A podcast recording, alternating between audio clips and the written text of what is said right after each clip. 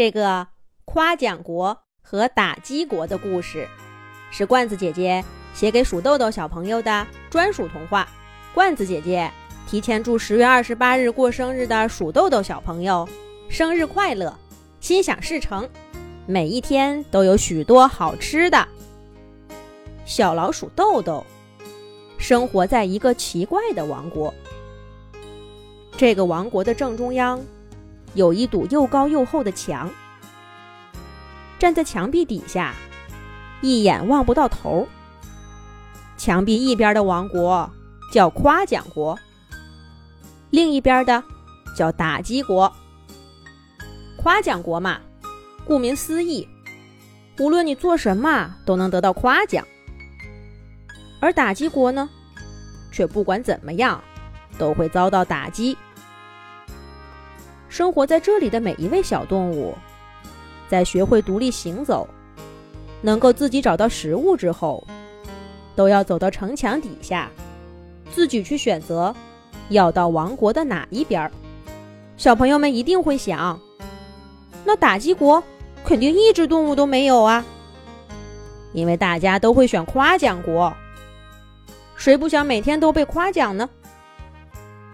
可事实上，打击国和夸奖国的动物几乎一样的多，因为每一位站在高墙下面的小动物，并不知道哪边是夸奖国，哪边是打击国，所以就只能胡乱的挑一个。很不幸，鼠豆豆挑到的是打击国。他一走进打击国的城门，就看见一群动物在城楼里。慢吞吞地走着，他们一个个耷拉着脑袋，没精打采。看见鼠豆豆进来，倒是有只兔子抬起头，打量起他来。不过兔子的眼神看上去满是嫌弃，一开口说的话更难听。哟，这就是新来的呀！你们瞧瞧，他那对大尖牙。活像两把锥子，也不怕把嘴唇给扎漏了。还有它的尾巴，又细又长，知道的是尾巴，不知道的还以为身上拴了根绳子呢。还有那身毛，黑的像个煤球，还是个小的可怜的煤球。它的胡子倒是挺长的，就怕走着走着路，给自己绊倒了。鼠豆豆就这样开始了在打击国的生活。他发现这里的动物不光打击他，彼此之间也经常相互攻击。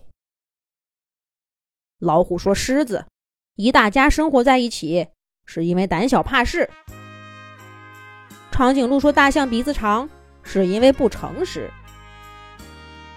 蜜獾笑话水豚挖的洞掉泥渣。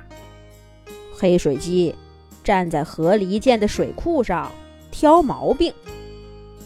更重要的是，他们对自己也不宽容。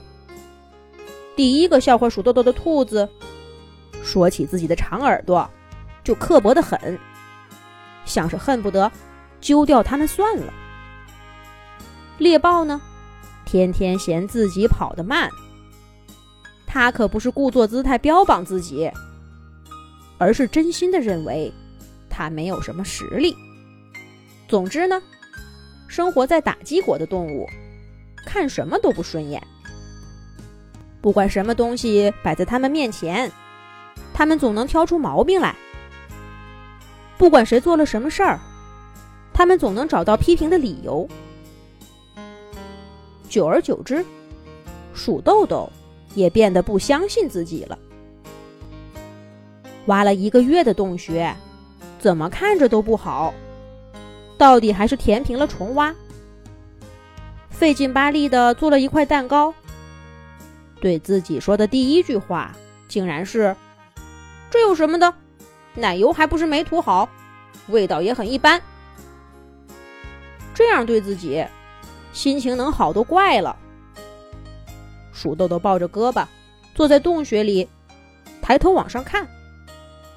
一缕阳光从洞口照进来，洒在鼠豆豆身上。可鼠豆豆看到的，竟然是洞穴口不知道什么时候长出来的一根草。我真是太愚蠢了，怎么会犯这种错误？鼠豆豆跳上去，一把薅起那根草，甩出去好远。这样一来，他也没心情回家了，就一个人耷拉着脑袋在外边走。路过小河边的时候，鼠豆豆低头看了看自己的样子，他终于明白为什么自己刚来打击国的时候，见到那些动物都没精打采的。他自己现在。不也是这副样子吗？鼠豆豆感觉脑子空空的，也没地方去，就只好继续往前走。不知不觉，就来到了分割打击国和夸奖国的城墙下面。这下子没有路了，只能往回走了。鼠豆豆抬起头，看看眼前的城墙。为什么当初不选另一边的路呢？那样就能去夸奖国了。咦，那是什么？鼠豆豆突然在城墙上发现了些不一样的东西，是什么呢？咱们下一集讲。